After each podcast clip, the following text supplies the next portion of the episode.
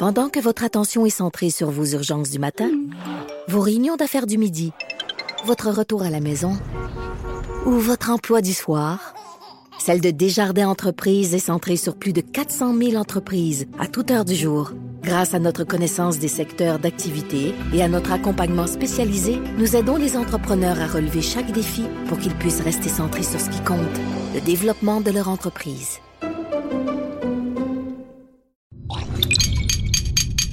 Cube Radio. Cube Radio.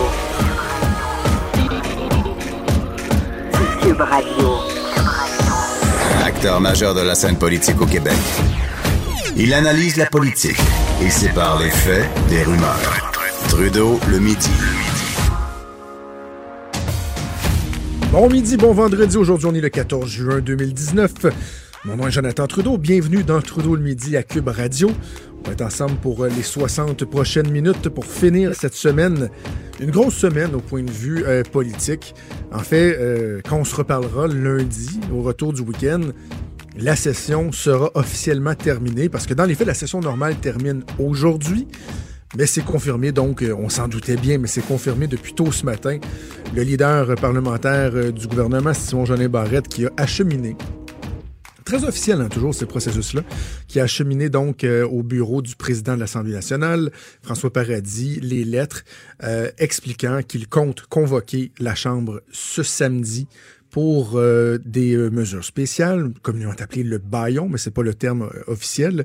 Donc, on va être en session extraordinaire. On va suspendre les procédures usuelles pour procéder à l'adoption en accéléré du projet de loi 9 sur l'immigration. Et ça, ça va durer quoi? Entre 13 et 15 heures, selon, euh, selon les façons de procéder. Ça va commencer à 9 heures demain matin. Donc, probablement qu'autour de minuit samedi soir, les députés seront libérés, vont retourner faire un tir de dos, vont revenir dimanche matin à 9 heures où, une fois de plus, on va suspendre les règles pour cette fois-ci procéder à l'adoption du projet de loi 21 sur la laïcité. Donc, même manège, dimanche, toute la journée, jusque tard en soirée, début de nuit les députés qui vont siéger par la suite. Ce sera le début euh, des vacances. On aura l'occasion sûrement d'en reparler. Euh, moi, j'ai écrit une chronique ce matin dans le journal le disant qui s'intitule euh, Bayon Wimpi. Parce que je pense que dans la population, il n'y aura pas de, prix politique à payer pour le gouvernement d'avoir imposé un baillon. Donc voilà, ce sera chose faite. Ça ne veut pas dire malheureusement qu'on n'en parlera plus. Juste vous dire, parce que à l'automne, lorsqu'on va revenir, lorsque l'année scolaire va débuter, mais là, on va tester l'application, l'applicabilité de, entre autres, ben, particulièrement la loi sur la laïcité. Et là, c'est à ce moment-là qu'on aura des cas de figure, des cas particuliers, des problèmes de fonctionnement et on risque euh, d'en reparler à nouveau. Mais quand même, la loi, elle sera derrière nous et le gouvernement pourra, et je pense, je pense que c'est ce qui motive le plus l'empressement du gouvernement Legault, le gouvernement qui voudra pouvoir euh, passer à autre chose euh, et euh, se concentrer particulièrement, notamment, sur toutes les questions d'ordre économique. on va rechanger un peu, on va, ben, en fait, on va assurément parler de politique. On est vendredi, vous savez, le vendredi, J'aime ça finir plus léger, plus relax. Donc, en fin d'émission, évidemment, comme à chaque vendredi, on va parler à Vincent Dessureau avec ses sujets toujours plus sympathiques les uns que les autres. On va parler également à Véronique Racine pour parler art et spectacle, voir ce qui s'en vient. Mais un peu plus tard dans l'émission, quand je vous dis on va encore parler de politique, c'est qu'on est dans la période des bilans, les partis politiques qui ont chacun fait euh, leur bilan. Et je vais recevoir Ruba Gazal, la députée de Mercier de Québec solidaire, euh, en studio pour parler donc de cette, de cette session-là. Elle, c'est sa première session en tant que députée à l'Assemblée nationale. On aura l'occasion donc de discuter avec elle du bilan de Québec solidaire. Je voulais dire un mot sur le fameux euh, festival du solstice d'été arrondissement de, Montréal, la gang de Projet Montréal, la gang de Valérie Plante, qui ont pensé que c'était une bonne idée de dire, nous autres, notre fête, on n'appellera pas ça la fête de la Saint-Jean, on va appeler ça la fête du solstice d'été. Ce qui est particulier, c'est que peu importe euh, de quel, à quel bout du spectre vous vous trouvez, euh, j'ai l'impression que tout le monde, tout le monde, tout le monde trouvait que c'est une mauvaise idée.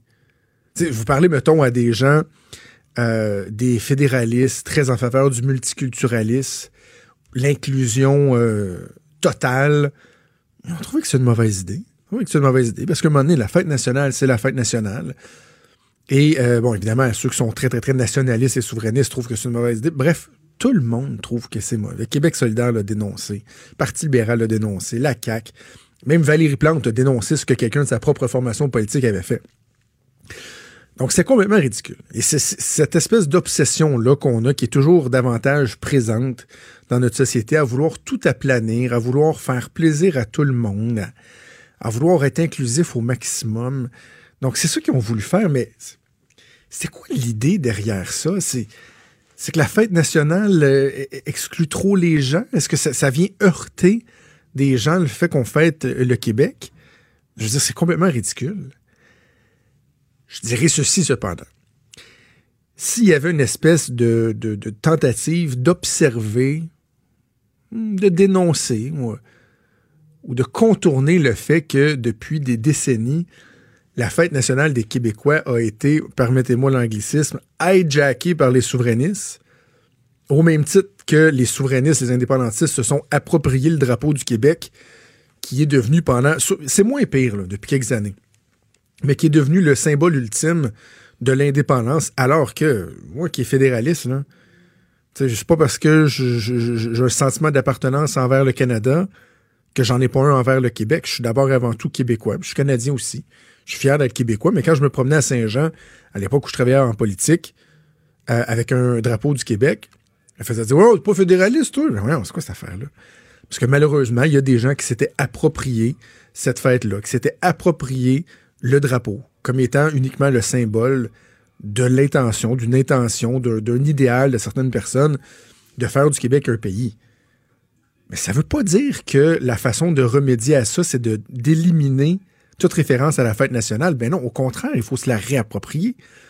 Et je pense que depuis quelques années, il y, a une espèce de retour du balancier. Là. On dirait que c'est moins uniquement l'apanage des, des, souverainistes. Mais il faut quand même noter que c'était le cas. C'était le cas. Euh, et, c'était ridicule. Mais de là à dire on ne fera plus la fête nationale, évidemment, ça n'est pas la route. Je, reviens sur euh, un parallèle que les gens ont fait par rapport à la fête du solstice. Certains ont fait, euh, ben, avec raison, un, parallèle avec, vous savez, l'époque où on a eu l'impression que, par exemple, il fallait éliminer le mot Noël de notre vocabulaire, parce que c'était vu comme une fête euh, chrétienne, il fallait plus parler de Noël, puis c'est la période des fêtes, hein, on souhaite plus joyeux Noël, bonne année, on souhaite joyeuses fêtes, etc. Et il y avait eu beaucoup de discussions autour de ça il y a plusieurs années. 2006, 2007, 2008. Et là, on sentait qu'il y avait des exagérations, puis finalement, ben, on, on était revenu un peu à la normale. Et euh, il, y a un, événement qui est cité dans le journal par un, je pense, c'est un politologue ce matin dans le journal, qui rappelle la fois où le gouvernement de Jean Charest avait désigné le, sapin de Noël du gouvernement, qui, est toujours ici présent devant l'Assemblée nationale à proximité de la fontaine de Tourny, qui avait désigné le sapin de Noël comme étant le sapin des fêtes. Et ça avait fait toute une, controverse. Et là, je me suis dit, oh non, non, mais je peux pas laisser passer ça. Je peux pas laisser. Il faut que je raconte aux auditeurs, à tout le moins aux auditeurs de Cube Radio, la vérité vraie derrière cet incident-là, l'anecdote dont je vais me souvenir toute ma vie, parce que juste à le lire, j'avais une petite nausée à matin. Je vous ramène en arrière. 8 décembre 2008. Moi, je travaille pour le gouvernement euh, Charest à l'époque, pour le cabinet du premier ministre. Le 8 décembre au soir, un lundi soir, après 30 quelques jours de campagne électorale, il y a à peu près rien de plus demandant que ça de faire une campagne électorale.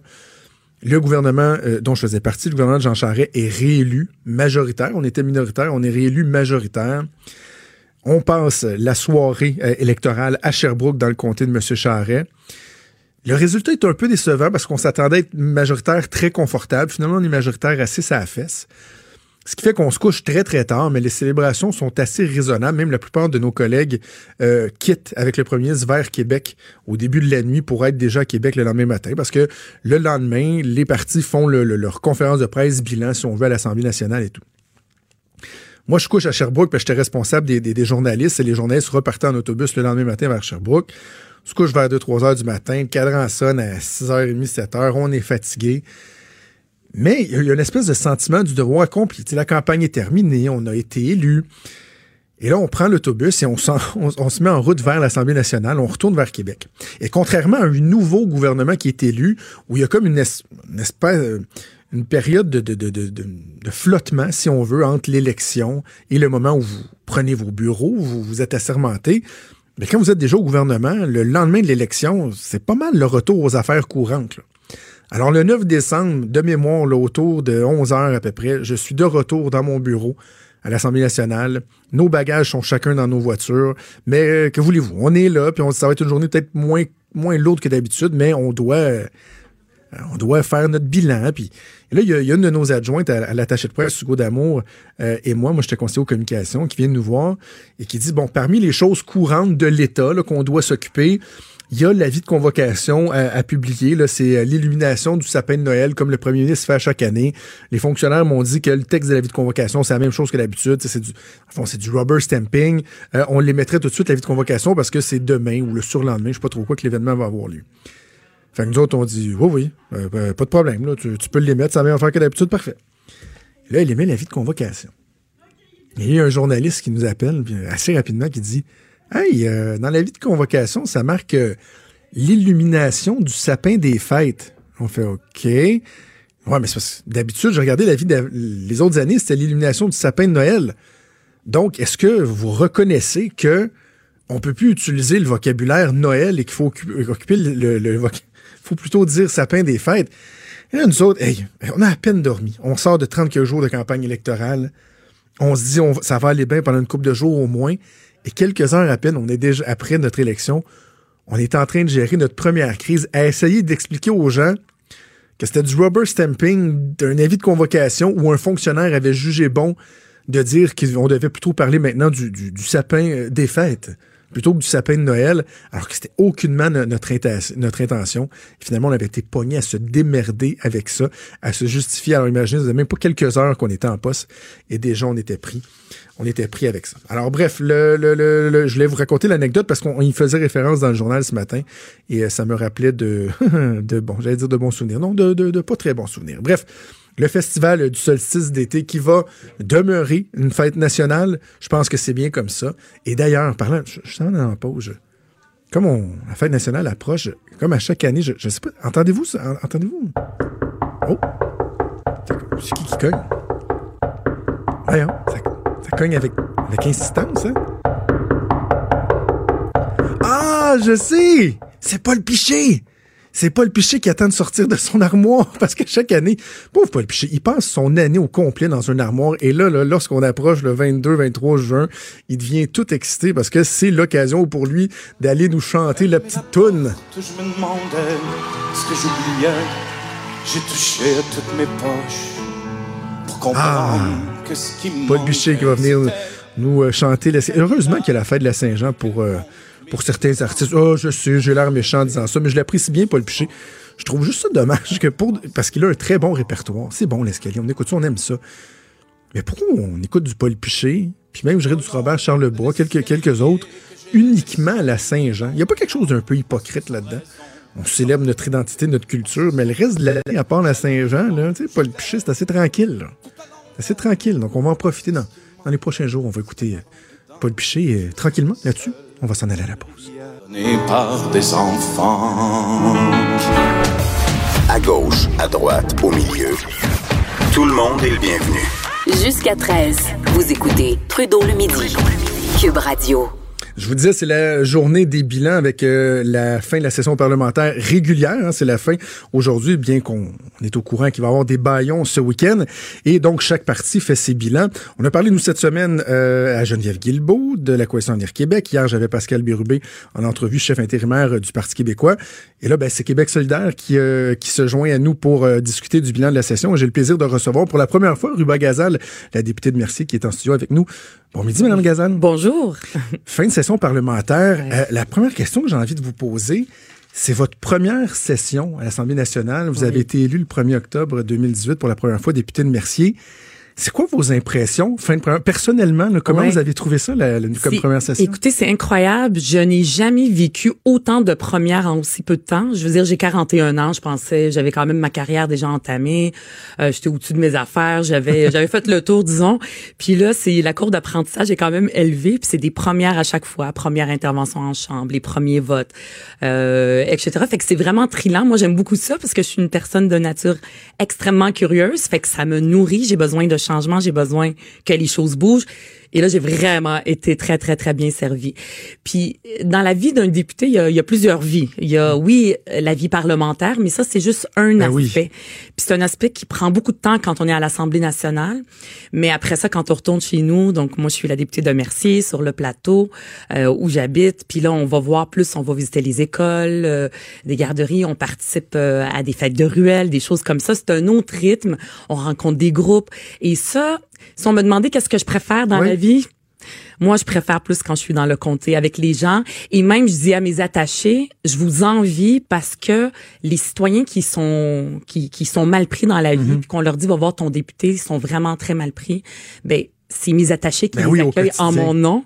Puis euh, puis des fois je leur dis il va falloir que je fasse moi peut-être aussi des de citoyens parce que je suis une fille de terrain, puis j'ai besoin de ça, j'ai besoin d'être grandée. Ici on oublie, on est dans une bulle là à l'Assemblée Ouais. nationale, on oublie pourquoi on est là des fois. C'est quand même dommage que c'est tellement vrai et pertinent ce que vous dites là. je- pour moi, pour l'avoir vécu pendant une dizaine d'années en politique, c'est dommage que ce soit le côté du travail du politicien, peu importe le parti politique, qui est le plus méconnu la population. Tu sais, là, les gens ont l'impression que tous les députés, les 125, s'en vont en vacances jusqu'au mois d'août. Même chose lorsqu'il y a les vacances de Noël, lorsqu'il y a les relâches parlementaires. Ce côté-là du travail de député, Ouais. il est pas assez mis en valeur. Ben, en fait, j'ai envie de vous poser la question pourquoi? Parce que dans le fond, il faudrait qu'il soit mis en valeur. Mais nous, on, moi, ce que je fais, c'est je fais beaucoup de réseaux sociaux. Euh, à chaque fois qu'on fait quelque chose, on, on en parle. Mais j'ai rarement, rarement, par exemple, euh, qu'un journaliste qui veut voir qu'est-ce qu'on fait. Ça arrive même avec les journaux locaux. Maintenant, sur le plateau, malheureusement, il y en a pas. Ceux qui existaient sont en difficulté. Donc, on le voit pas. On voit pas ça. Fait que euh, on fait ce qu'on peut en le mettant sur les réseaux sociaux, mais c'est pas ça qu'on voit euh, au téléjournal le soir, disons. Ouais, c'est vrai. Mhm. Mais le travail parlementaire, aimez-vous ça? Avez-vous, euh, est-ce que vous avez vécu des déceptions, par exemple, par rapport à la partisanerie, à la joute et tout ça? Est-ce que c'est fidèle à ce que vous entrevoyez ou vous avez vécu des déceptions? Ben en fait moi ce que moi ce que j'entrevois c'est qu'on travaille très très fort, il y a beaucoup de partisanerie et tout ça. Puis ça c'est normal, ça existe, c'est la vie démocratique, je veux dire, on veut pas avoir un seul parti, puis tout le monde pense pareil. On aime ça avoir une diversité d'opinions, qu'il y ait de la partisanerie, c'est tout à fait normal. Mais moi ce que j'aime pas, ce qui m'a vraiment beaucoup déçu, puis j'ai été extrêmement étonnée, puis au début je l'ai beaucoup vu, c'est très archaïque euh, comme système. Euh, tout est vraiment euh, vieux. C'est, Ouais. on dirait, des fois je me disais, attends Ruba, pince-toi, on est en 2019. J'avais l'impression qu'on était dans un autre siècle, et c'est normal parce que tout a été pensé il y a très longtemps. Je donne un exemple très concret. avant que l'assemblée commence, il y a une masse en Ah oui. or sur une table. Qu'est-ce que c'est ça? Qu'est-ce que ça veut dire, ce symbole-là? Mais peut-être que c'est intéressant. Faudrait euh, parler avec les, les, moi j'aime l'histoire, fait que les historiens pour qu'ils nous expliquent euh, tous ces symboles-là. Euh, donc, ça a une signification dans l'histoire. Mais aujourd'hui, faut que les choses aillent plus vite. euh, donc, Ah oui. ça, ça, je trouve ça plus, plus Une difficile. modernisation, ce serait bien. Entre autres, il y a Marie Montpetit qui a demandé au président de l'Assemblée nationale de moderniser les pratiques euh, de l'Assemblée, ne serait-ce que pour l'utilisation du papier, pour que l'Assemblée nationale donne l'exemple. On demande aux citoyens Oui. de, de devenir plus verts, de changer des habitudes de vie. Il faudrait que les députés commencent par donner l'exemple. Exactement, c'est les députés nous-mêmes parce que l'Assemblée nationale n'existerait pas euh, si les députés existaient pas. Puis c'est les députés des fois peut-être qu'il y en a qui demandent beaucoup de papier. Moi, vous rentrerez dans mon bureau. Moi, je suis aussi, euh, j'ai étudié en environnement, j'ai travaillé là-dedans. Moi, c'est très, c'est vide. Même les gens qui disent, coudonc, y a-tu quelqu'un? Parce que j'essaie de travailler le moins de papier. Puis c'est vrai qu'il y a des choses à instaurer, mais je au-delà de ça, je parle vraiment du des façons de, de, de fonctionner. Euh, par exemple, on a beaucoup beaucoup de place pour prendre la parole et ça c'est vraiment important. Malheureusement cette fin de semaine, ce moment-là de prendre la parole à cause du baillon sera pas là parce que ça va aller beaucoup plus vite. Mais des fois il y a peut-être des étapes un peu trop qu'on se demande. Il me semble que ça pourrait aller un peu plus vite, euh, le processus euh, et tout ça. Ça Puis quand on est dans l'opposition aussi, on se dit, Ah, mon Dieu, si j'avais été ministre, je ferais ça, je ferais ça, je ferais ça. Puis les gens, ils, ils m'ont quand même élu. Je veux dire, les, les gens que je représente ne sont pas moins importants que les gens que le premier ministre représente dans sa circonscription ou que les ministres représentent dans leur circonscription. Donc, donner plus de pouvoir peut-être aux oppositions parce que on amène des choses, on sait qu'on a des bonnes idées, puis c'est rare sauf quelques fois où ce qu'on amène va donner quelque chose. Fait que Ouais. dans l'espace public, oui, dans la discussion publique, oui, mais euh, à l'Assemblée nationale, pour des projets de loi, c'est plus difficile. On soumet des projets de loi dans l'opposition, ben c'est jamais arrivé que c'est repris une fois Françoise David qui avait euh, soumis un, Ouais. un projet de loi, un déposé un projet de loi et qui a été repris pour euh, contre l'éviction des personnes euh, aînées de leur logement. C'est arrivé une fois là, une fois. pas beaucoup. C'est Non. pas beaucoup. On va parler de la session, du bilan, du baillon, mais avant, avant d'aller là, juste une dernière question personnelle, parce que vous avez fait référence à votre passé. Euh, vous n'êtes pas un personnage controversé dans, dans, dans la politique, mais vous avez été au cœur d'une mini-controverse concernant la, la commission parlementaire sur le recyclage du, du verre, où certains euh, ont voulu alléguer que vous pourriez être en conflit d'intérêts parce que vous avez travaillé pour une compagnie qui est dans le recyclage. Euh, Bien honnêtement, je trouvais que c'était ridicule comme allégation. Au contraire, vous avez une connaissance, donc tant mieux si vous pouvez l'apporter. Mais est-ce que ça vous a heurté quand même de faire l'objet de, de- de certaines allégations, qu'on remette en doute vos, euh, votre Moi, personnellement, ce, ce dossier-là, ça m'a pas heurté. En fait, même je m'y attendais parce que les lobbyistes anti-consignes sont extrêmement, extrêmement forts. Il y a eu deux ministres de l'Environnement qui voulaient mettre en place la consigne du verre au Québec parce qu'ils voyaient que ça n'a pas de bon sens. Le deux ministres de l'Environnement, et euh, ils voyaient que c'était ça la solution et ils se faisaient arrêter quand euh, Mm. les lobbyistes faisaient leur travail. Et là, je le sais que c'était les lobbyistes anti-consignes euh, qui euh, qui voulaient mettre ça. Fait que moi, ce que j'ai dit, Hey, on n'y pas longtemps avec ça. Là, va falloir qu'on avance. Ça se peut pas. Là, ça fait plus de dix ans que ça dure. Donc, j'ai demandé à la commissaire à l'éthique de dire, euh, de donner son opinion. Elle a, puis elle a donné son opinion. Elle a dit qu'il y avait aucun problème. Euh, donc Simplement de euh, vous retirer quand cette compagnie-là quand la viendra. compagnie va venir, exactement, tout simplement, exact. OK. Quand on parle de consignes, justement, le- le- les matières recyclables, euh, bon, le plastique à usage unique et tout, ça semble être des éléments qui sont concrets pour lesquels c'est facile, à mon sens, de susciter l'adhésion de la population. Or, Québec solidaire est très, très, très ambitieux en matière d'environnement. Vous en demandez beaucoup au gouvernement. Vous le jugez déjà assez sévèrement pour son action environnementale. Est-ce que vous avez, vous, cette conscience-là, cette sensibilité-là de se dire, ben, les gens sont prêts à en faire, euh, mais en même temps, faut pas demander la lune. Les changements trop drastiques, quand même que euh, on, on les souhaite, ils seront pas acceptés dans la population. Ouais. Est-ce que vous l'avez cette En sensibilité-là? fait, c'est pas un souhait, c'est que nous, on écoute ce que les scientifiques du GIEC, par exemple, disent de, de l'ONU, ce que même euh, le, le président de l'ONU avait dit, puis il a, il a mis en garde, euh, M. Guterres, il avait mis en garde les chefs d'État, il a dit, attention, là, on est dans un moment charnière. N'attendons pas qu'il y ait des décès. Ça, c'est à travers le monde. C'est sûr que c'est pas juste au Québec, c'est un, c'est un débat international à travers le monde. On a une responsabilité au Québec aussi dans ce débat-là, si on veut s'inscrire sur la scène internationale. Il dit, faut pas attendre qu'il y ait des catastrophes. Il- en fait, il y en a déjà, puis plus, puis que ça déboule, puis que le, climat se réchauffe à un point de non-retour d'ici 2030. Donc, c'est les scientifiques qui nous disent que il faut falloir faire quelque chose. C'est le, c'est le débat de l'heure parce que c'est notre survie, c'est de notre survie qu'il s'agit. C'est sûr qu'il y en a qui la sentent plus cette urgence que d'autres. Nous, à Québec solidaire, on la sent. Et il y en a d'autres aussi qui n'ont pas tout à fait le droit de vote. Il y en a qui, c'est peut-être récent qu'ils ont le droit de vote, les plus jeunes. Ceux qui sont dans la rue, euh, eux autres, ils la sentent, cette peur-là. Ils marchent dans les rues, la peur au ventre, comme je le disais l'autre jour à l'Assemblée nationale, parce qu'ils ont peur pour leur avenir. Donc, ils la sentent. Maintenant, les, les, les, les partis très plus traditionnels qui sont à l'Assemblée nationale ne la sentent pas. Et souvent, quand on parle d'environnement, on oppose choix individuels versus choix sociaux. Moi, je crois beaucoup euh, oui, on peut faire des choses de façon individuelle, faire notre part, et les gens sont prêts à la faire, comme vous l'avez dit, pour le plastique. Mais ce que ça prend, ça, c'est pas suffisant, là. Ce que ça prend, c'est des choix de société, de l'État. Par exemple, moi, j'habite, si j'habite dans une place, moi, j'habite à côté d'un métro, c'est simple pour moi. Mais si j'habitais dans une place qui était pas proche d'un métro, mais que j'aurais un autobus qui viendrait plus longtemps pour m'amener, par exemple, à mon lieu de travail ou autre chose. Si j'ai pas ça, quand même que je serais la personne la plus écologiste, je commencerai pas à dire, ah, je vais me prendre deux heures, deux heures et demie dans le trafic Ben, parce que c'est mon choix individuel. La personne, c'est pas son choix.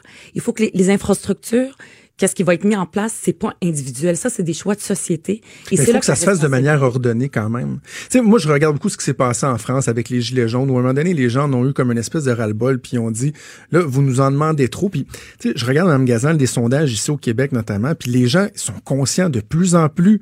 Il s'agit pas de nier une réalité. Là, le- les changements climatiques sont là. Il faudrait être fou pour pas le Oh, il reconnaître. a plus de. Mais les gens disent qu'il faut que ça se fasse quand même de façon ordonnée, de façon Mhm. réaliste, parce que on peut pas du jour au lendemain tout virer à l'envers non plus. là.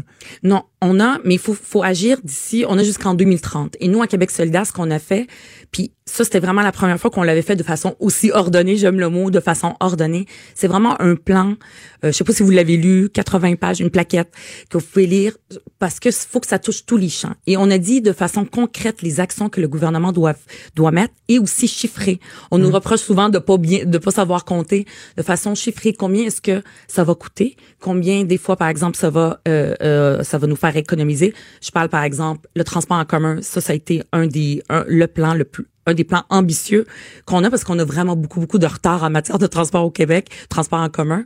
Et après ça, combien de gaz à effet de serre ça va nous faire économiser? Donc ça, on l'a pas fait tout seul sur un coin de table. C'est avec des spécialistes et c'est le même exercice qu'on demande au euh, gouvernement. Je parle de transport, je parle de l'aménagement. On a vu les inondations. C'est parce que l'humain, il est comme ça. Hein? Puis j'ai l'impression que l'État, un peu, euh, faut pas qu'on agisse de la même façon. On attend d'être accolé au pied du mur D'être mis devant le fait d'être accompli. mis devant le fait accompli puis dire oh mon dieu faut corriger alors qu'il faut prévenir puis on les voit on a des signaux d'alarme donc faut faut vraiment comme on dit prévenir au lieu de guérir et on a vraiment proposé, je l'ai, donné au, euh, on l'a donné au premier ministre, notre plan, euh, au ministre de l'environnement, pour faire les choses de façon ordonnée.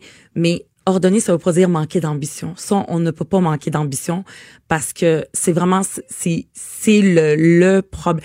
Si le gouvernement veut, veut s'inscrire dans l'histoire puis veut être visionnaire, s'il n'agit pas concrètement, par exemple, aucune exploration, exploitation d'hydrocarbures, je vous donne, tiens, quelque chose de très, très concret. Qui touche personne, qui coûte rien. Il y a actuellement une compagnie euh, péridée euh, de, euh, de, de pétrole qui est euh, qui a des claims au Québec puis qui veut les mettre sur le marché. Des claims, ça veut dire où est-ce qu'elle peut faire de l'exploration euh, en Gaspésie. Et là, elle est en faillite, ça va pas très bien parce que c'est pas très très rentable euh, pétrolier et elle veut les donner. Le gouvernement peut agir au lieu de les laisser aux enchères puis que n'importe quelle autre pétrolière décide de mettre la main dessus puis qu'on crée un autre euh, anticosti euh, comme euh, le gouvernement euh, du Parti québécois avait fait. Donc là, il peut tout simplement, ça lui coûte rien dire les claims, moi je les prends. Et donc, comme ça, il n'y a plus aucun risque qu'il y ait une compagnie qui mette les mains dessus et qu'il décide de faire des explo- exploitations, euh, explorations pétrolières euh, en Gaspésie. C'est très simple, c'est une action très concrète qui coûte à rien à personne et qui nous permettra peut-être d'économiser plus tard pour une compagnie qui va vouloir, il va y avoir des soulèvements. Et après ça, euh, ces compagnies-là vont venir contre le gouvernement, intenter des poursuites. Et là, ça va nous coûter de l'argent en procédure judiciaire. Très simple, très concrète, très ordonnée. Et le gouvernement refuse. Mais en même temps, quand on parle de transition énergétique, on le sait que demain matin, on n'arrêtera pas d'utiliser le pétrole. Éventuellement, oui, euh, mais de l'exploitation, il va encore s'en faire pendant des années. Donc, pourquoi ne pas s'enrichir et d'essayer de le faire de manière ordonnée, pas de façon là euh, tout croche puis de, de, de, polluer et tout, mais d'essayer de le faire de façon ordonnée et de s'enrichir. Le, moi, je prends tout le temps l'exemple de la Norvège qui exploitent leur richesse, mais qui en même temps ont créé un fonds souverain de, on est rendu, je pense, à des centaines de milliards de dollars pour préparer la transition énergétique. Donc, tu sais, quand on parle de, de, de, le faire de manière ordonnée, pourquoi ne pas, entre-temps, essayer de s'enrichir avec ça? la Norvège est euh, un État pétrolier. Le Canada est un État pétrolier, mais le Québec n'est pas un État pétrolier. Je veux dire, nous, oui, on a du gaz euh, naturel et euh, aussi euh, de- du pétrole peut-être qui est pas ex- exploité, mais ce n'est je veux dire, c'est pas comme ça qu'on s'enrichit au Québec. On a l'hydroélectricité dont le premier ministre parle beaucoup. Donc, la façon de s'enrichir, par exemple, c'est toute l'innovation qu'on peut avoir en matière de euh, économie énergétique c'est une façon aussi de s'enrichir, d'investir dans les domaines. Il y a beaucoup, beaucoup de domaines en matière euh, euh, environnementale qu'on peut exploiter, qu'on peut, euh, c'est-à-dire des. Je vous donne un autre exemple très concret. Moi, je suis très terre à terre. Euh, les gaz à effet de serre, il y a, il y a beaucoup d'émissions de gaz à effet de serre dues à, par exemple, nos, nos euh, systèmes de réfrigération, Oui. par exemple les frigos, qu'actuellement, on a un programme qui ne marche pas. Donc, tout ce frayon-là qui se Ouais. trouve dans le frigo ou dans nos climateurs qu'on va avoir de plus en plus à cause de, de nos canicules, ils, si, quand ils sont jetés, ben tout ce frayon-là et, non- et, et non pas géré de la bonne façon, tout ce frayon-là s'en va à l'atmosphère et ça crée énormément, énormément de gaz à effet de serre.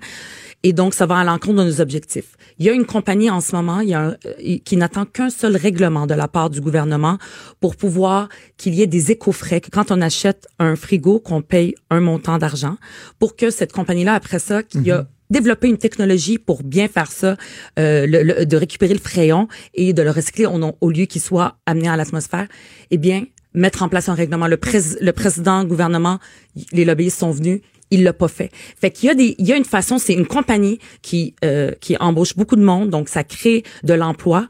C'est dans ce genre d'industrie-là, de domaine-là qu'il faut investir et pour ça, faut faut le préparer, faut les voir venir et c'est des domaines d'innovation dans lesquels on doit investir notre argent. Le pétrole, le gaz, c'est pas avec ça que économiquement on s'enrichit. Mais c'est vrai que demain matin, on sera plus, euh, on va continuer à l'utiliser demain, mais après-demain, il faut arrêter. Par On, se rejoint, on se rejoint là-dessus, Mme Gazan. Je pense que la clé, c'est de, de, entre autres, de présenter l'environnement comme étant une façon de stimuler l'activité économique, de s'enrichir. C'est ça, exact. Nous, on l'a appelé notre plan de transition économique et écologique. Donc, c'est une façon de s'enrichir, mais pour ça, il faut avoir de la vision. Il faut le faire maintenant au lieu d'attendre plus tard, parce que plus tard, ça va, ça va être des coûts environnementaux. Ça va ne pas s'occuper de l'environnement maintenant, ça va nous coûter de l'argent plus tard. Le temps file. Parlons évidemment des deux baillons qui vont être déposés euh, en fin de semaine, particulièrement sur la laïcité. Bon, Québec solidaire a revu sa position. Euh, là, vous êtes contre le projet de loi du gouvernement, mais est-ce que vous reconnaissez que dans la population, l'appétit est là et que moi je disais ce matin dans ma chronique dans le journal que je n'ai pas l'impression que le gouvernement va payer un prix politique des deux baillons qui vont être déposés en fin de semaine parce que la population dit bon ok passons à autre chose. Le reconnaissez-vous? Euh, Moi, ce que je dis, la population, oui, c'est vrai, même tout le monde a envie de passer à autre chose, mais malheureusement, le projet de loi, là, euh, 21, il va pas faire qu'on va passer à autre chose. Ce qu'il va faire, c'est que il va avoir quand même des recours judiciaires malgré l'utilisation de la clause dérogatoire. Il y a des gens qui sont venus en commission parlementaire et qui ont dit, ah, excellent premier pas, ce projet de loi-là. Parce qu'eux autres, ils veulent l'étendre, euh, étendre l'interdiction du port de signes religieux Ouais. dans d'autres domaines, dans les CPE, euh, dans le système de la santé, ailleurs, pour tous les fonctionnaires peut-être, de revenir comme à la charte. Donc, il- ça ne sera pas terminé. Mais par exemple, ce qui est important, ce qui est extrêmement important dans une démocratie, il faut pas que on brime des droits fondamentaux basés sur euh, des sondages. Puis est-ce que c'est si sûr que ça que les gens, quand on dit aux gens, comme moi par exemple, j'ai une amie qui porte le voile et qui est dans le système d'éducation, est-ce qu'on est en train de, si quand, quand les Québécois même s'ils sont très loin, puis ils habitent très loin, puis ils connaissent pas de personnes qui portent des signes religieux, puis ils pensent qu'il faut que le gouvernement avance. Si on lui dit que Amira, elle, elle va perdre son emploi, elle qui a le plus haut salaire que son mari, qui ont deux enfants, et elle va le perdre alors qu'elle est extrêmement éduquée. Elle a un bac en littérature en France. Ici, au Québec, elle a fait tout son, son brevet en éducation. Elle a été temporaire pendant très longtemps et on lui dit si tu changes par exemple d'école ou de poste ben toi parce qu'elle va bénéficier de la clause euh, grand-père ben toi tu vas perdre ton emploi moi je suis certaine que les québécois c'est pas ça qu'ils veulent Mais elle aurait le choix quand même. Je veux dire, elle De aurait le choix de, de- de retirer son, son, son signe religieux. mais pour elle oui on pourrait Je, je vous donner un exemple. Moi, ma, ma conjointe a, l'immense défaut d'être médecin, là, qui est un défaut dans notre société. Euh, quand qu'elle qu'elle opère, elle comme peut pas Amir avoir... Kadir par exemple Ah oui, c'est ça. il avait le même défaut elle, elle peut pas avoir son jonc, son alliance. Ben, elle les retire pour travailler. Puis quand elle finit sa journée de travail, elle les remet, même si pour elle, c'est un symbole qui est important de, de notre mariage. Tu sais, je- on, on dit qu'ils sont mis devant cette obligation-là, qu'ils vont perdre leur, leur emploi, mais ils ont quand même le choix. Mais elle, elle le ferait pas. Si elle, honnêtement, ça serait triste de demander à quelqu'un de euh, laisser. C'est quelque chose de plus fondamental que, excusez-moi, je suis sûre que le genre de mariage est très important pour votre conjointe, mais c'est quelque chose aussi qui a un lien avec la religion et avec l'identité, avec qui elle est. Et c'est le sentiment de rejet, quand même qu'elle le retirait, mais le sentiment de rejet, de se sentir rejeté par sa société d'accueil à laquelle on adhère, c'est extrêmement, extrêmement grave. Et moi, j'ai, moi, j'ai très, très peur pour l'avenir. Moi, j'ai très, très peur pour l'avenir de dire on rejette une partie de la société pour ce qu'elle a. Donc, est-ce qu'on va arrêter d'en parler? Non. Et on peut pas. le- les droits fondamentaux, c'est beaucoup trop important que euh, de, surtout comme de dire qu'on va les brimer sous le baillon en plus. Euh, alors, où est l'urgence? L'urgence climatique, peut-être que oui. Là, je, serais d'accord avec le de dire là, là, il faut agir parce qu'on a une urgence. Les scientifiques nous le disent, puis on est face à un mur. Alors que ça, elle est où l'urgence? Elle est où l'urgence? Moi, je la vois pas. Euh, en terminant, sur la performance de Québec solidaire en Chambre, je suis bien honnête avec vous. Euh, tantôt, je faisais mon bilan de fin de session avec Mario Dumont LCN, puis je disais pratiquement Québec solidaire est, est ma surprise de la session parce que je trouve qu'au niveau des travaux parlementaires, ceux qui disaient ouais ben là Québec solidaire euh, bon en recherche de crédibilité quoi que ce soit, vous avez fait un excellent travail entre autres Gabriel Nadeau Dubois comme leader que je trouve est excellent. Euh, vous faites pas de l'obstruction, c'est constructif. Moi je reconnais le travail de Québec solidaire. Est-ce que vous reconnaissez que par exemple ce qu'on appelle les, les side shows en anglais de certains de vos collègues viennent des fois porter ombrage à la qualité du vrai, réel travail politique que vous faites à l'Assemblée nationale? Vous parlez de, de quoi? Ben, entre autres de Catherine? Dorion, les questions d'habillage, de Mais- ci, de mais, ça. Mais qu'est-ce qu'elle a fait? Je veux dire, Catherine, elle est elle-même. Et elle arrive elle-même avec sa personnalité, c'est une artiste, une auteure, puis elle arrive avec sa façon de s'exprimer bien à elle. Comme moi, je suis devant vous maintenant je suis moi-même. Moi, je suis comme ça, je suis habillée très euh, clean corporate. Ça, c'est ma personnalité personnelle. Je me conforme à rien, je suis comme ça. C'est normal. Mais personne ne parle de comment moi je suis, que je suis très euh, carrée, trop conservatrice à Québec solidaire, par exemple. Donc, puis on fait notre travail. Par exemple, toute la question, euh, on a reproché une autre chose aussi, les vidéos, toute la question, par exemple, du euh, projet euh, euh, structurant là, de, Oui. de, de, de la ville de Québec. Ben, c'était extraordinaire, c'est extraordinaire, extraordinaire de pédagogie. Euh, on le Oui, lit. mais, OK, Puis mais- ça, c'est dans le contenu. Donc, je veux dire, le side show, on, elle fait pas de side show. On fait pas, ah tiens, je veux. C'est les journalistes qui viennent le faire. Mais, euh, pourquoi ils ne par- pourquoi, moi, ce que je vous dirais, c'est lâchez Catherine, puis regardez les neuf autres. Regardez-moi. Madame Gazal, je, vous, vous êtes vous-même, vous l'avez dit, vous Oui. vous exprimez, puis c'est Catherine Dorion peut s'exprimer, mais prenons cet exemple-là qui, moi, pour, pour lequel je me suis vraiment insurgé, là, la, la fameuse vidéo. Vous trouvez, vous, que c'est... Quelle- quelle vidéo? de- sur le tra- transport structurant? Oui. De tutoyer, de sacrer après le premier ministre.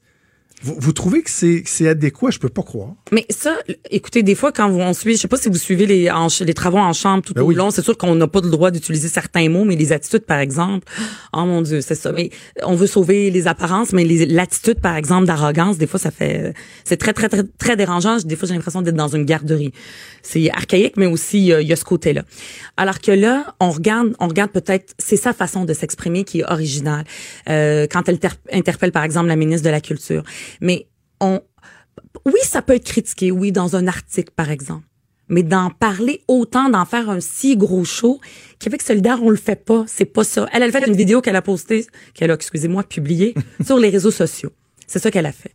Et le contenu était très bon. Il a été même repris par le, le, euh, le- voyons, le président du Conseil du Trésor, que lui-même est arrivé à faire des, des il, a, il a- il a imité un petit peu ce qu'elle utilisait dans son vidéo comme matériel péd- pédagogique pour expliquer son propos. Donc dans le contenu, c'était excellent, c'était excellent et euh, très pédagogique. Maintenant, moi ce que je demande, c'est, je veux dire, elle a pas fait plus de gros shows, elle a pas appelé les médias venez me voir, ça a été publié. Ok. On fait la même chose. Mais moi ce que je vous dis c'est regardez les autres, regardez Alexandre Leduc tout le travail aussi qu'il fait avec les travailleurs d'ABI. On a été les seuls, on a été tout le temps tout le temps à côté d'eux. Andrés Fonticilia ce qu'il fait par exemple avec le projet de loi 9 qui va déchirer 18 000 dossiers. Regardez les autres aussi puis venez nous voir même si on fait pas on s'exprime de façon peut-être moins artistique et moins originale. Ben, c'est ce qu'on a fait pendant presque 25 minutes. Ben merci, c'est Ruba Gazal, bon été, bon travail dans le comté, parce qu'on l'a dit tantôt, c'est Ouais. pas la fin euh, du travail jusqu'au mois d'août. Non. Vous allez pouvoir passer du temps dans votre comté. Bonne euh, fin de semaine intensive, puis merci d'être venu Merci, avec nous. merci, ça me fait plaisir. Ruba Gazal, député de Mercier pour Québec solidaire. Les vrais enjeux, les vraies questions. Trudeau, le midi.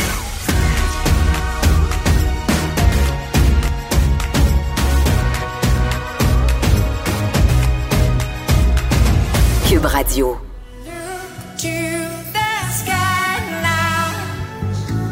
I'm fighting my way. I'm flying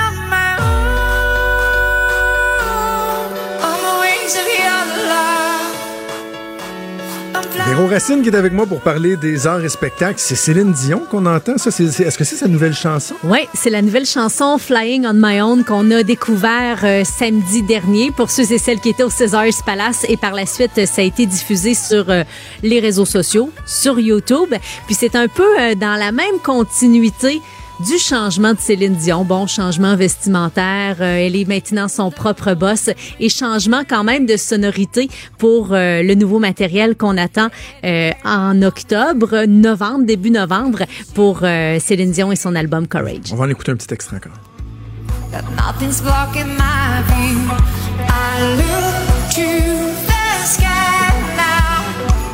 c'est loin d'être mauvais. C'est loin d'être mauvais. Et là, on a appris que Céline Dion va passer euh, quoi deux semaines ici à Québec pour répéter sa- son show? On va peut-être pouvoir la croiser. Euh, c'est pour le nouveau spectacle qui débute le 18 septembre au Centre Vidéotron. C'est Québec qui est euh, sa première euh, date de tournée pour euh, Courage. Et euh, il y a l'équipe de production, évidemment, qui va arriver avant Céline Dion pour euh, placer la scène, pour débarquer euh, l'équipement qui doit être quand même assez nombreux. Et une fois que l'équipe technique va être installée, Céline Dion qui va passer une semaine complète à Québec. Euh, on connaît pas encore les dates exactes, mais si on se fie à l'horaire du centre Vidéotron, elle a le champ libre tout de suite après le spectacle de Hard Eddie Peace, qui est le 1er septembre. Et pour l'instant, c'est sûr qu'on a peu de détails sur le nouveau matériel de Céline Dion, à part cette chanson qu'on vient d'entendre, Flying on My Own, euh, musique de David Guetta, ça s'entend. Et c'est Sia qui a signé euh, cette pièce-là. Donc, c'est le 12e album anglophone pour la diva et c'est la tournée Courage qui va débuter dans quelques C'est plus de 60 spectacles en Amérique du Nord. Centre Vidéotron 18, 20, 21 septembre et euh, du côté du Centre Bell par la suite à Montréal 26, 27 et 30 septembre et début octobre aussi. Il y a le Festival d'été de Québec qui va commencer le 4 juillet. Sauf erreur, on sait toujours pas finalement qui sera la tête d'affiche lors du premier soir. Par contre, euh, il y a toujours une carte blanche, un artiste francophone, c'est Éric Lapointe qui a été désigné cette année. Euh, et là on en apprend un peu plus sur euh, qui sera avec lui. Qui sera? De nombreux artistes, là c'est le cas de le dire, toute une carte blanche pour Éric Lapointe le 9 juillet sur les plaines. C'est sa onzième participation au Festival d'été de Québec, puis on dit qu'il va avoir presque un invité par chanson. Écoute, je te défile ça là, quand même assez rapidement. Là. Sœur Boulay, Safia Nolin, Mario Pelcha, Garou, Marie-Mé, Lara Fabian, Jean-Pierre Ferland, Michel Pagliaro, Martin Deschamps, Marjo, euh, Louis-Jean Cormier, Kevin Parent, Steve Hill et ses deux protégés de la voix, Travis Cormier et Colin Moore.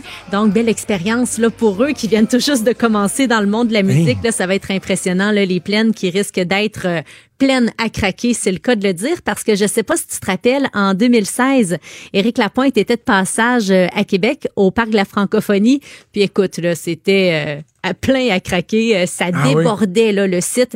Donc Éric Lapointe mérite bel et bien les plaines d'Abraham et euh, il y a Louis Bellavance euh, qui est à la programmation du Festival d'été de Québec qui a dit que ça va être gros. Semble-t-il que c'est le plus gros casting pour le show d'Éric Lapointe pour un spectacle carte blanche. Il va y avoir du monde là, sur scène là, et euh, aussi du monde dans la foule. Il est attendu avec impatience. Puis euh, je pense que les plaines, c'est une belle façon pour lui aussi de souligner euh, son 50e anniversaire. C'est euh, avoir c'est- 50 ans. Ouais, déjà pour Éric Lapointe. Hein? Ouais, euh, 50 ans et beaucoup de parties derrière la J'allais cravate. dire, il a pas l'air de ça, mais quand tu y penses, ouais, il a l'air un peu de ça. Il a pas l'air très, très en Ça va être ses 25 ans en même temps de carrière 25 là, ans de qu'on va célébrer. On est, hein, c'est- il s'en est écoulé du temps depuis euh, Terre Promise. Hey, parle-moi de King Melrose. Honnêtement, j'ai aucune idée c'est quoi King Melrose. Je ne connais pas ça. Et là, on a beaucoup parlé des fêtes du solstice euh, d'été, là, Mm-hmm. à Saint-Jean. Mais là, on parle de la fête du Canada et King Melrose qui va être en vedette. Mais, mais c'est qui, ça? Écoute, tu le connais, c'est sûr. C'est juste que peut-être que son nom te dit rien, mais tu connais les pièces, c'est assuré. C'est un auteur, compositeur, interprète. Euh, il va se produire, bon, à 20 h euh, sur les plaines le 1er juillet. Puis ce qu'on entend, c'est ça se danse. Sous la pluie, même le dimanche. Oui, la vie, ça se chante. Sous la lune qui embrase Faut que je te fasse un aveu. Vas-y donc. Ça m'intrigue, puis en même temps, ça m'inquiète avec le sourire que t'as. Je connais effectivement cette chanson-là. Je savais pas que c'était King euh, Melrose qui chantait ça.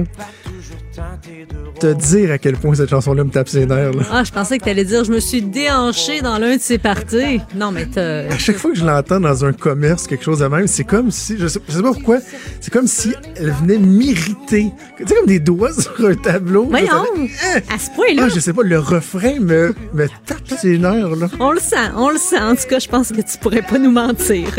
Ça se danse. Ça se voit honnête. hein? Sous la pluie, même le dimanche. J'aime ça, moi. C'est ensoleillé.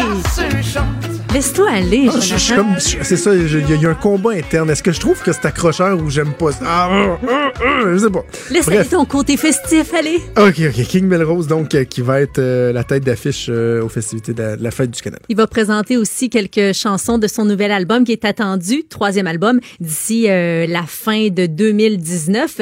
Puis quand même de belles festivités là, pour le 1er juillet à Québec pour les enfants. Spectacle Chante avec Caillou, le défi parfait d'Atchoum. Il y a aussi euh, Naomi Turcotte qu'on a vu à La Voix Junior qui va offrir une prestation. Il va y avoir du cirque, du théâtre et quoi dire de plus qu'une mini-ferme. C'est toujours un must pour les enfants. Donc, euh, cochonnet, poney, euh, ça risque d'être ça risque d'être quand même une attraction Ben, incroyable écoute. pour eux. Moi, j'a- j'a- j'adore ça. Moi, les, les chevreaux, là, je pourrais en adopter 100. Tu sais, La, la- la petite machine là, que tu peux mettre des 25 cents pour nourrir les chevreaux, là, moi, je pourrais me ruiner avec ça. Il y en a que c'est les machines à sous. Moi, c'est nourrir les chevreaux. Bon, mais toute une confidence. euh, J'adore. Trudeau le midi. Euh, moi aussi, j'adore ça quand tu nous Quand t'es là, je me livre, Eh Véro. oui. Je me livre à toi. Qui t'aime ridiculiser? Hey, on va terminer avec Madonna parce qu'on disait, bon, il y a Céline Dion Ouais. qui a du nouveau matériel, mais euh, il y a l'autre icône euh, de, de la musique pop, Madonna, qui sort un nouvel album aujourd'hui. On aime ou on n'aime pas, ça sort aujourd'hui effectivement. C'est Madame X qui fait dans un espèce de melting pot, là, je dirais, reggaeton, hip-hop, R&B. C'est sûr que Madonna se réinvente à chaque album, alors c'est un style un petit peu nouveau là pour elle. Euh, puis sur son album, on voit une Madonna très euh, très sévère, euh, brune, avec les lèvres cousues d'un fil noir, comme si elle ne pouvait pas s'exprimer. Le premier extrait, c'est Medellin, qui est sorti il y a quelques semaines.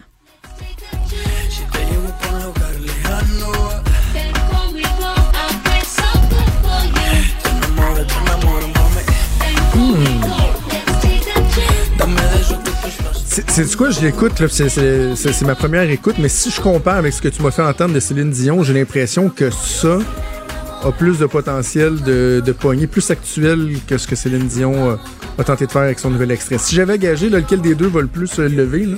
Moi, je dirais que le public aussi va être quand même différent. On veut aller chercher un public très latino avec le nouvel album de Madonna. Euh, reste à savoir aussi si eux vont trouver que ça fait euh, dans leur style ou si ça fait un petit peu plus amateur. Là. Euh, quand même, elle est euh, à côté d'un gars qui est bien connu, qui est apprécié aussi. C'est le Colombien Maluma qui a travaillé entre autres avec euh, plusieurs artistes là, du côté euh, du monde latino. Donc, Madame X qui est euh, le titre du nouvel album. Elle est agent secret, chanteuse, des fois professeur, des fois chef d'État, donc plusieurs personnages là, pour Madonna pour ce nouvel album qui sort aujourd'hui. Véro, je te remercie. Passe un bon week-end Ça et on se reparle pour la dernière semaine de Trudeau le midi avant les vacances estivales Ah, la semaine prochaine. Déjà, oh Yes. mon Dieu, ça passe vite. Salut Véro, Bye. bougez pas. Cube Radio. Cube Radio, autrement dit. Trudeau le midi.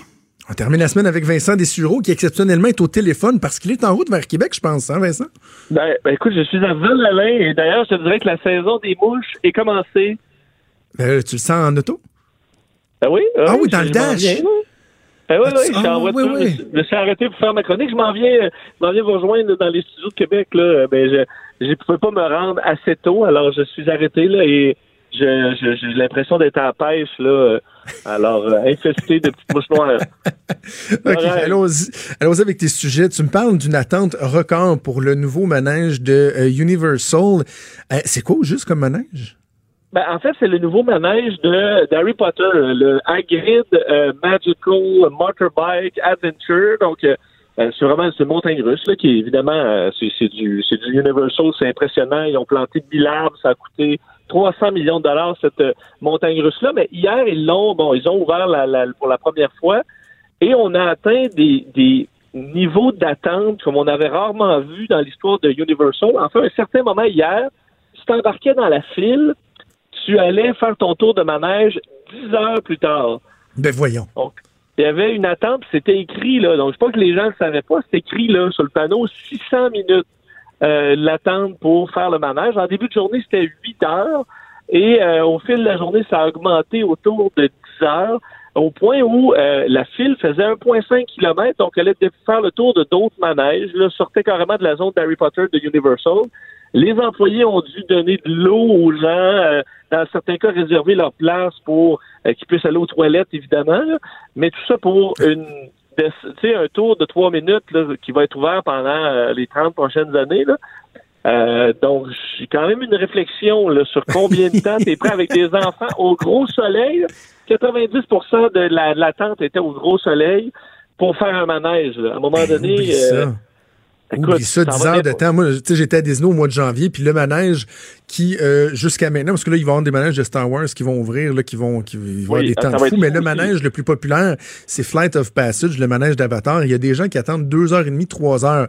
Nous, on avait nos, nos fast pass, là, que tu réserves des, des mois d'avance pour pouvoir passer dans la ligne express. Et je me disais, autant que j'ai adoré ce manège-là, c'est c'est le manège le plus cool que j'ai jamais fait, jamais, jamais j'attendrai trois heures en ligne pour un trois minutes, là.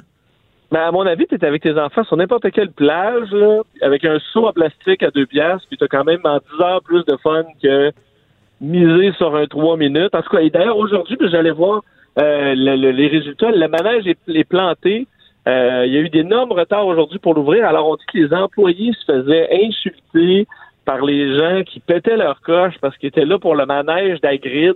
À un moment donné, là, euh, euh, respirer, là, c'est un parc d'attractions. là. Il y a des manèges qui ouvrent, qui ferment. Je veux dire, tu peux y aller un lundi pluvieux en 2026. Rendu là, ça va être le la, la même expérience. Et vous allez pas le faire huit fois dans la journée. Là. Parce que là-bas, il n'y a pas de fa- tu peux pas pour l'instant fast pass des applications qui permettent de passer avant la file. Il n'y a rien. Il faut vraiment que tu, tu prennes ton, ton, ton, ton- ton courage à deux mains puis que tu y ailles. Alors vraiment, le 10 heures, il faut le faire. OK. Il nous reste deux minutes. Euh, Parle-moi d'une question fondamentale. Combien de temps doit-on passer dans le bois pour être heureux? Moi, j'ai ma réponse, mais je veux, je veux savoir Ah oui? comment tu euh, me Bon. le présentes. Parce que c'est déjà prouvé scientifiquement que aller dans la nature, ça nous calme, ça nous enlève du stress. Donc, c'est bon pour la santé, parce que le stress, c'est pas bon pour la santé. Mais on n'avait vraiment pas jamais chiffré ce temps-là. Euh, et finalement, une, une étude quand même assez vaste anglaise, auprès de 20 000 personnes, est arrivée à euh, la conclusion que c'est deux heures par semaine qu'il faut passer dans la nature. Sais, ça n'a pas besoin d'être euh, le, le, le, le, le parc national, ça peut être le parc des environs, tant qu'il y a des arbres, un semblant de nature, et ça peut se faire à coup de 15 minutes, ça se peut se faire deux heures d'un coup, tant que c'est deux heures, et ensuite l'effet, c'est l'effet top, mais l'effet est vraiment, en fait, dramatiquement intense. On dit que les gens, en fait, le, le taux de gens qui, qui ont bien-être, disons, dans leur vie en général, est boosté là, autant que quelqu'un qui fait de l'exercice. En termes d'effet, c'est aussi majeur que d'aller fréquenter le bois ou d'aller se promener un peu comme ça. Alors, eux disent que ça devrait même être inclus dans euh, les recommandations des médecins. là. Donc, d'aller faire un petit tour en forêt ou dans un parc et que ça a un effet vraiment, vraiment important.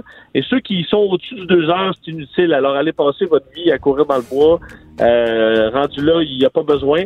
Mais euh, deux heures par semaine, ça fera un effet extraordinaire. Alors, gênez-vous pas. En Eh plus, oui, pas. Moi, ça me prend un week-end de pêche. Deux jours dans le bois, puis je suis correct, je pense, pour l'anneau complet. je le fais à chaque année, puis je vais le faire euh, au mois de juillet. Hey, je te laisse reprendre la route. On t'écoute à 15h avec Mario. Tu te rends direct, toi, des, de nos studios ici à On Québec. se voit plus tard. Salut, Vincent Dessureau, qu'on peut entendre à 15h avec Mario Dumont tous les jours de semaine. C'est déjà tout pour nous. C'est déjà tout pour nous. Il nous reste une semaine avant les vacances estivales. Je vous souhaite un bon week-end. Je vous laisse en compagnie d'Antoine Robitaille et là-haut sur la colline. Je vous donne rendez-vous lundi à midi. Ciao!